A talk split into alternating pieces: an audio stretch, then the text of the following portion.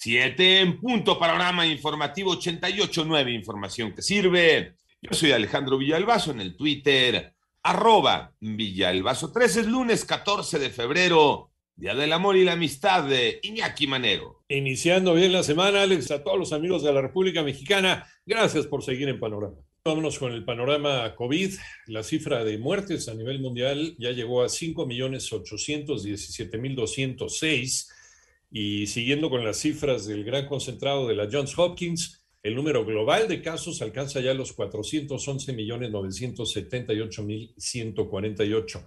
18 millones de niños menores de 5 años seguirán sin ser vacunados en los Estados Unidos, luego que la Administración de Drogas y Alimentos pospuso la revisión del uso de la vacuna Pfizer BioNTech para ese sector.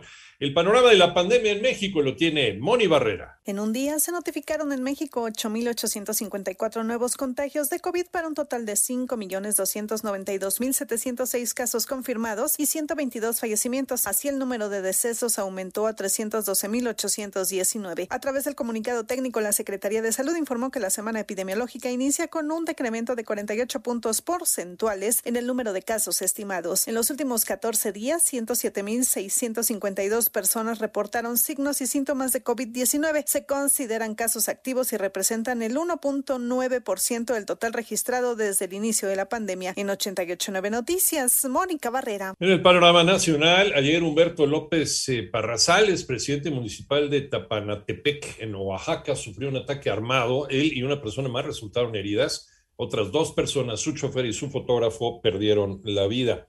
Y el fin de semana en Ciudad Juárez, Chihuahua, también un ataque armado durante un velorio dejó como saldo nueve personas fallecidas, entre ellos un niño de 12 años. Y Ricardo Anaya designó a Jacinto Herrera Serralonga, expresidente del Instituto Electoral de Puebla, como su defensor particular. Con esta acción, Anaya podría solicitar otra prórroga para la audiencia de hoy en la que será imputado por los supuestos sobornos de la reforma energética.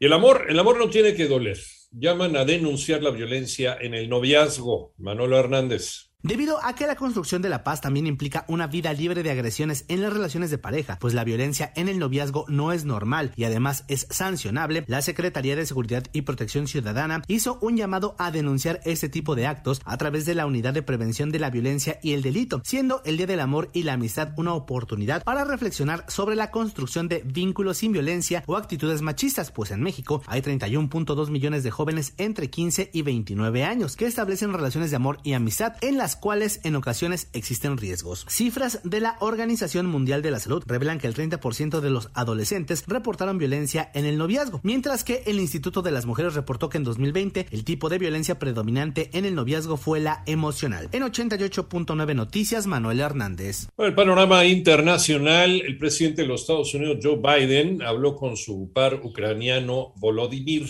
Zelensky sobre la concentración de fuerzas rusas en su frontera y acordaron en con la diplomacia y la disuasión.